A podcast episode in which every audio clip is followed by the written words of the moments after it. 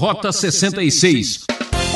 Esses são os problemas que acontecem aqui. Não é porque há falha humana, não é porque há conspiração, não é porque há interesses políticos, interesses econômicos, que Deus desapareceu do cenário do universo e que ele não está mais no controle da história. A nossa aventura continua. O programa Rota 66 está começando uma nova etapa.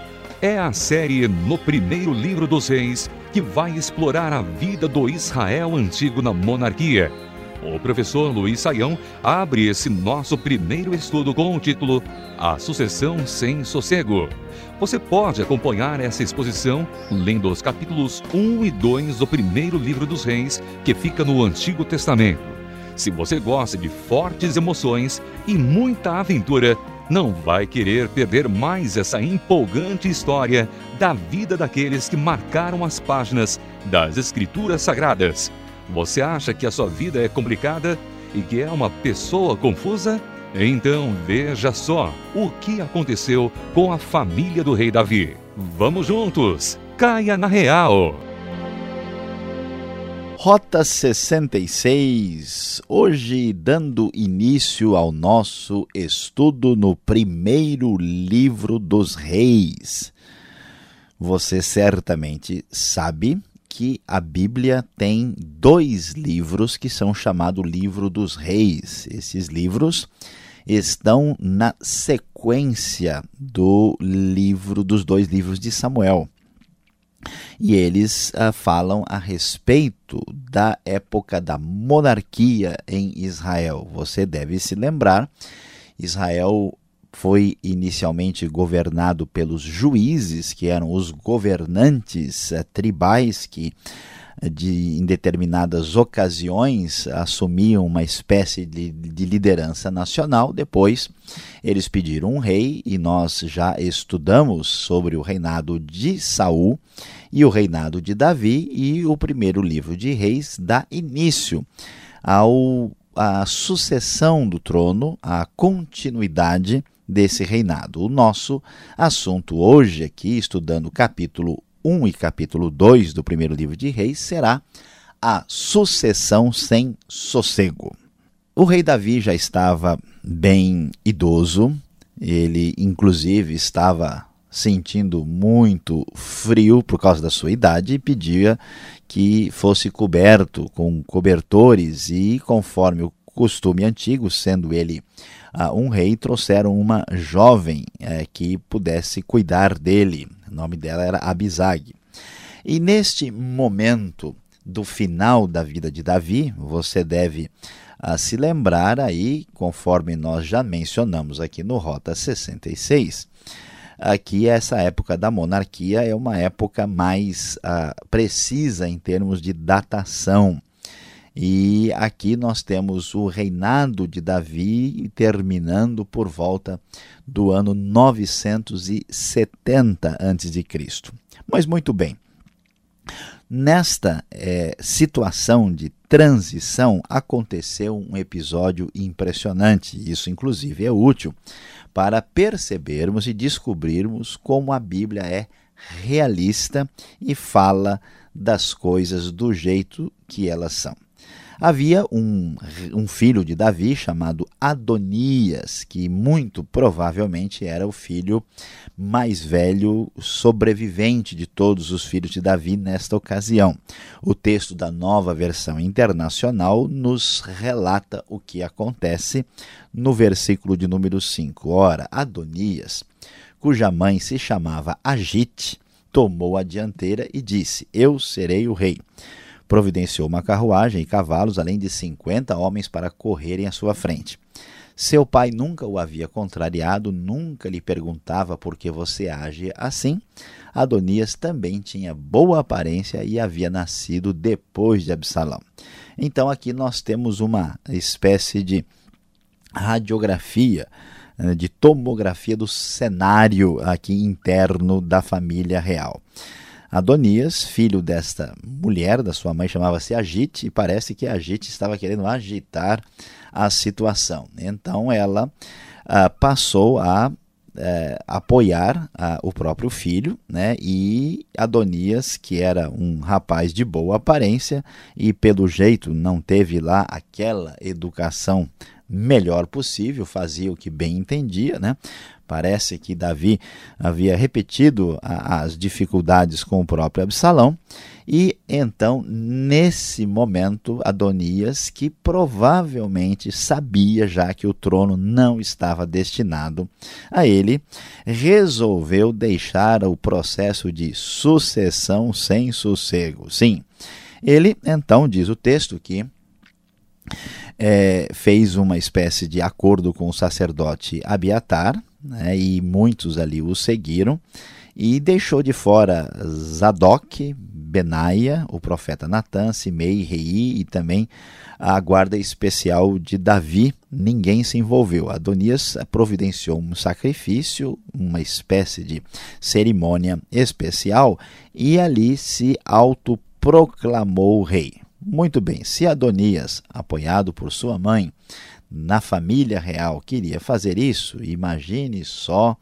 quem tem mãe, tem mãe. E Salomão também tinha mãe. Então o texto nos diz que Batseba, havendo sido informada, tendo sido informada pelo profeta Natan do que estava acontecendo, ela foi falar com o rei Davi.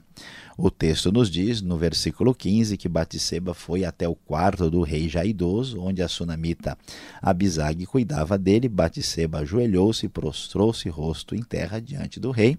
E então a conversa começa entre os dois e Batseba revela tudo o que está acontecendo. E ela diz: Meu senhor, tu mesmo juraste a esta tua serva pelo Senhor o teu Deus, seu filho Salomão me sucederá como rei e se assentará no meu trono. Ela hum, literalmente se doendo pela situação, sabendo que o seu filho haveria de é, herdar o trono e ficar no lugar de Davi, agora fica sabendo que todo o Israel, toda a nação já acompanhou a postura de sucessão da parte do próprio Adonias. Diante disso, as coisas então começam a complicar. Ela está conversando com o rei quando o profeta Natan chega e então tudo é confirmado, eles sabem o que está acontecendo. Então, diz o texto conforme a NVI, o rei Davi ordenou chamem Batseba depois dessa conversa e, dando prosseguimento, disse: O rei fez um juramento, diz o verso 29. Juro pelo nome do Senhor, o qual me livrou de todas as adversidades, que sem dúvida hoje mesmo vou executar o que jurei pelo Senhor, o Deus de Israel. O meu filho Salomão me sucederá como rei e se assentará no trono em meu lugar. E aí o texto das Escrituras vão mostrar que Davi vai caminhar na direção que já estava prometida. Aliás, é provável que o Adonias, o filho de Davi, sabendo disso e se sentindo no direito, até por ser mais velho que Salomão, quis, assim, vamos dizer, dar um pequeno golpe de Estado e tomar o trono e o poder. E o que agora vai acontecer, Davi vai caminhar, mesmo com essa idade, com tantos problemas, vai resolver essa situação. O texto do verso 32 da NVI nos diz: O rei ordenou: chamem os sacerdotes Zadok, o profeta Natã e Benaia, filho de Joiada. Quando eles chegaram à presença do rei, ele os instruiu: Levem os conselheiros do seu senhor com vocês, ponham o meu filho Salomão sobre a minha mula e levem-no a Gion. Ali os sacerdotes Zadok e o profeta Natã ungirão, uh, ou ungirão rei sobre Israel. Nesse momento, toquem a trombeta e gritem: Viva o rei Salomão! Assim, conforme a ordem do rei, as coisas caminharam de acordo com o que havia sido planejado por Davi e Salomão, então se torna o rei de Israel. Mas no meio dessa confusão, nessa sucessão sem sossego, alguns problemas acontecem nesse processo. Nós vamos uh, observar a partir do verso 38 que o sacerdote Zadok, o profeta Natã, Benaia, os queretitas, os peretitas fizeram Salomão montar a mula do rei conforme havia sido a ordem de Davi. Ah, diante disso, o versículo 41 diz que Adonias e todos os seus convidados souberam disso quando estava terminando o banquete. Ao ouvir o toque da trombeta, Joabe perguntou o que significa essa gritaria e alvoroço na cidade. E então os problemas realmente vão acontecer e aquilo agora se tornará um, um ambiente sem sossego e de rivalidade. Ah, no meio de tudo isso, o texto do verso 49 nos fala que, diante disso, todos os convidados de Adonias entraram em pânico e se dispersaram.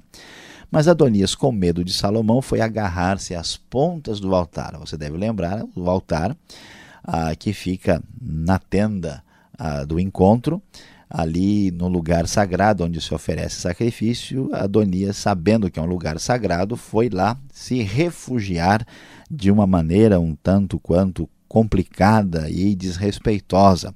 Quando Salomão soube disso, o rei prometeu que ele não haveria de ser morto pela espada. E assim a sua vida foi preservada e Adonias, então, até diz o texto, se curvou solenemente perante o rei Salomão.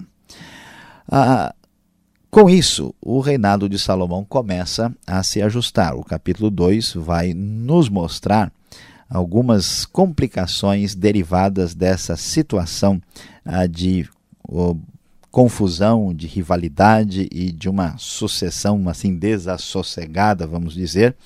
No capítulo 2, Davi dá várias instruções sobre o futuro do reino e principalmente sobre aquelas pessoas que tinham sido um problema no passado e que tinham sido uma bênção para Davi. Ele faz referências a Joabe, fala dos filhos ah, de Barzilai de Gileade, também sobre Simei, e assim Davi finalmente, depois disso, vem a falecer, e o texto diz que ele reinou 40 anos em Israel, sete anos em Hebron e 33 em Jerusalém, e Salomão agora assume o reinado plenamente. Salomão, conforme a promessa de Deus, se torna rei. E, apesar disso, as complicações ainda se iniciam até que o reino seja devidamente uh, estabelecido. Uh, novamente, Adonias foi conversar com Batseba e dessa vez ele pede a Abisag, aquela moça que cuidava de Davi quando era idoso, para que ela se tornasse esposa dele. Era uma maneira dele mostrar a seu poder, porque ele herdaria uma moça que tinha sido mulher de seu pai. E então é, ele pede a Batseba que converse com Salomão em seu favor. Diante disso, Salomão, sendo solicitado a atender a tal pedido, Salomão fica muito aborrecido, pois percebe a postura incorreta de Adonias. Versículo 23 vai nos falar que o rei Salomão jurou pelo Senhor: Que Deus me castigue com todo rigor se isso que Adonias falou não lhe custar a própria vida. E juro pelo nome do Senhor que me estabeleceu no trono de meu pai Davi, conforme prometeu, fundou uma dinastia para mim, que hoje mesmo Adonias será morto. E o rei Salomão deu ordem a Benaia, filho de Joiada, e este feriu e matou Adonias. E assim, nós vamos observar aí que não só isso acontece, mas o final do capítulo 2 nós vamos ver muitas tragédias, uh, vinganças antigas uh, guardadas pelo procedimento incorreto acontecem aí no final do capítulo 2 com a morte de várias pessoas em função do seu comportamento incorreto e em função desse, desse alvoroço que toma conta do início do reinado de Salomão. E é isso mesmo, temos aqui uma sucessão sem sossego, com muitos problemas derivados da vida de Davi, derivados da natureza humana problemática, e o importante é descobrir que, apesar dessa fragilidade, apesar da confusão dos tempos antigos, Deus estava no controle da história, mostrando o seu poder e a sua graça, e aqui se inicia o glorioso e tremendo reinado de Salomão, que você continuará acompanhando conosco nos próximos programas.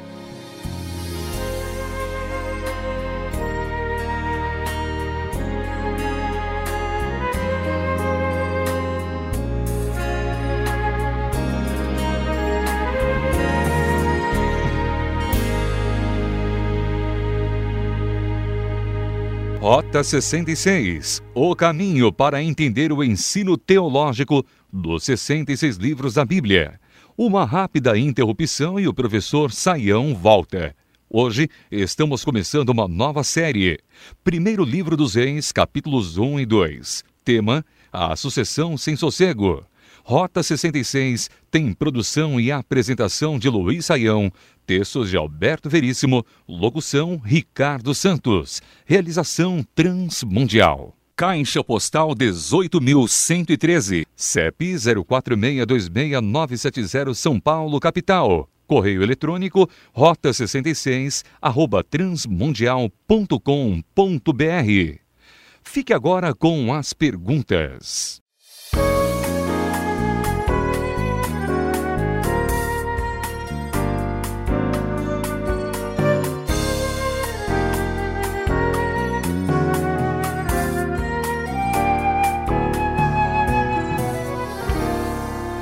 Rota 66 hoje, seguindo uma nova trilha. Primeiro livro de Reis, capítulos 1 e 2. Nova emoção, professor Luiz Saião. Explique um pouco mais para nós, o autor deste livro, para nós um pouco desconhecido. Que época nós estamos entrando agora? E qual o propósito, a ênfase de escrever um livro falando, digamos, da vida política de Israel? Olha, pastor Alberto, nós não temos uh, escrito no livro uma declaração de autoria. O que nós sabemos é que os dois livros de reis eram uma composição literária única. Os dois livros estavam unidos. E se nós olharmos até o final de Segundo Reis, nós vamos pegar a época do final do reino de Judá, quando o povo já começa a ir para o exílio após a invasão babilônica que se dá aí por volta do ano 587 586. A tradição tem uh, sugerido o autor de Reis, o profeta Jeremias. É uma possibilidade, mas nós não temos assim certeza absoluta a respeito disso é interessante observar que ah, o livro de Reis está discutindo a relação da monarquia de Israel com a questão da aliança que Deus estabeleceu ah, com Israel. Como é que vai ficar aí ah, essa situação se o reino de Israel vai se dividir, vai ter Israel e Judá agora, e essa relação é discutida no livro entre monarquia e aliança. Por isso, é, o livro de Reis com o livro, os livros de Samuel, os quatro, né, são assim classificados por muitos estudiosos como um livro assim chamado de deuteronomista, independente da, da tradição a, a propriamente crítica, né, essa essa, essa designação deuteronomista fala que esses livros estão uh, interagindo com a teologia da aliança que há no livro de Deuteronômio. É, nós encontramos agora aqui no primeiro livro de Reis o final da vida de Davi, o grande rei, que fez a unificação das doze tribos de Israel, mas ele não era um homem de Deus? A pergunta é: parece que no final da vida dele ele só tem problemas a serem resolvidos.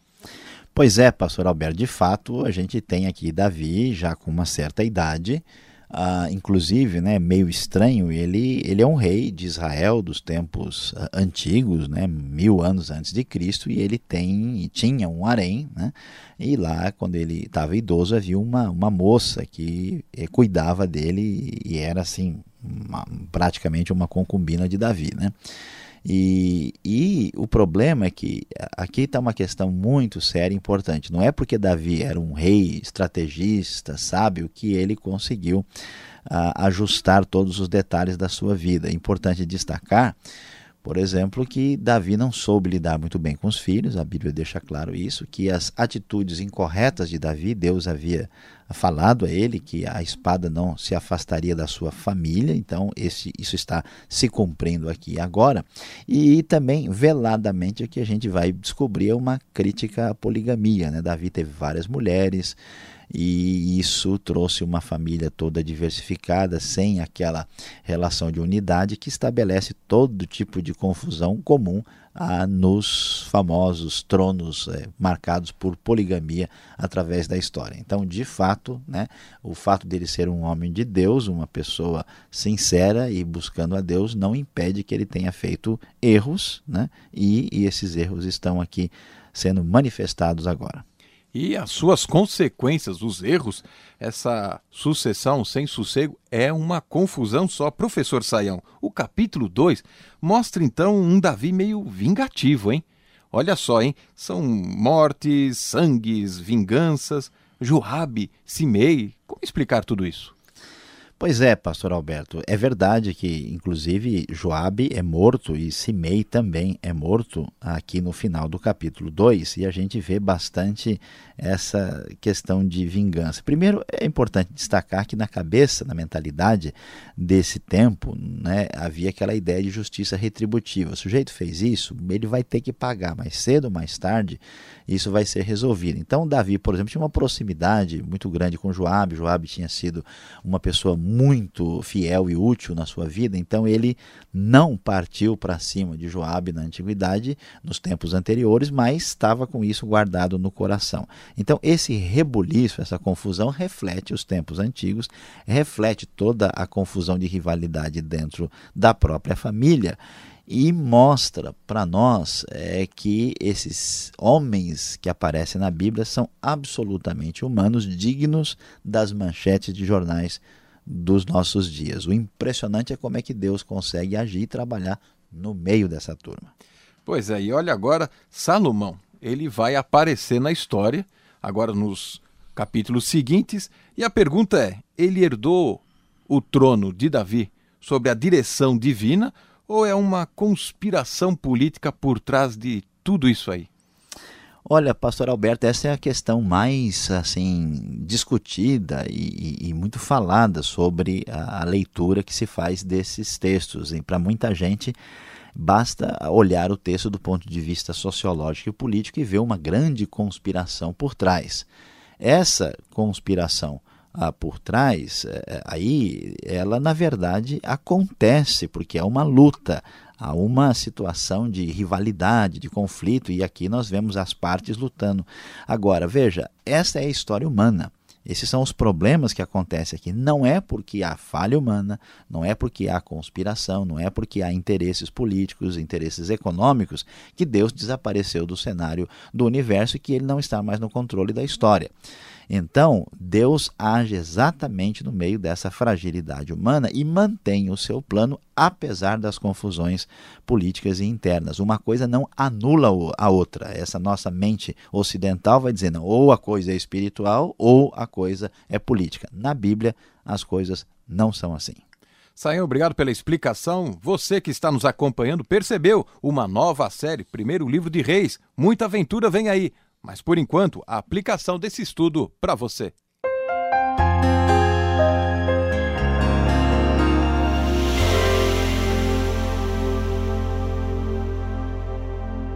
Hoje no Rota 66, você iniciou a nossa jornada conosco aqui no primeiro livro dos Reis.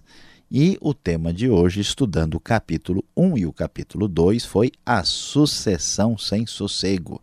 Você viu que Davi passa o trono para Salomão na sucessão da monarquia, uma sucessão atribulada, sem sossego, com muitas dificuldades e complicações. E diante de tudo isso, o que isso tem a ver com a sua vida hoje, exatamente agora que você está ouvindo o Rota 66? A grande verdade, que é o contrário do que a gente imagina, Deus age na história de pessoas normais e complicadas. Ao contrário do que se pensa, a ação de Deus na história não é uma ação voltada apenas para a vida de pessoas santas, especiais, separadas do mundo, diferentes de todo, todas as pessoas. Não. Deus constrói a sua história de redenção, de salvação e de bênção exatamente na vida de pessoas comuns e normais como eu e você e até mesmo de pessoas bem complicadas. Não se esqueça disso e guarde no fundo do coração esta aplicação para a sua vida.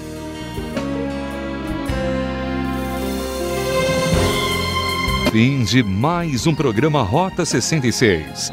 Obrigado pelo carinho de sua audiência e espero nessa sintonia e horário para mais um estudo na série Primeiro Reis. Até lá! Acesse o site transmundial.com.br. Tchau!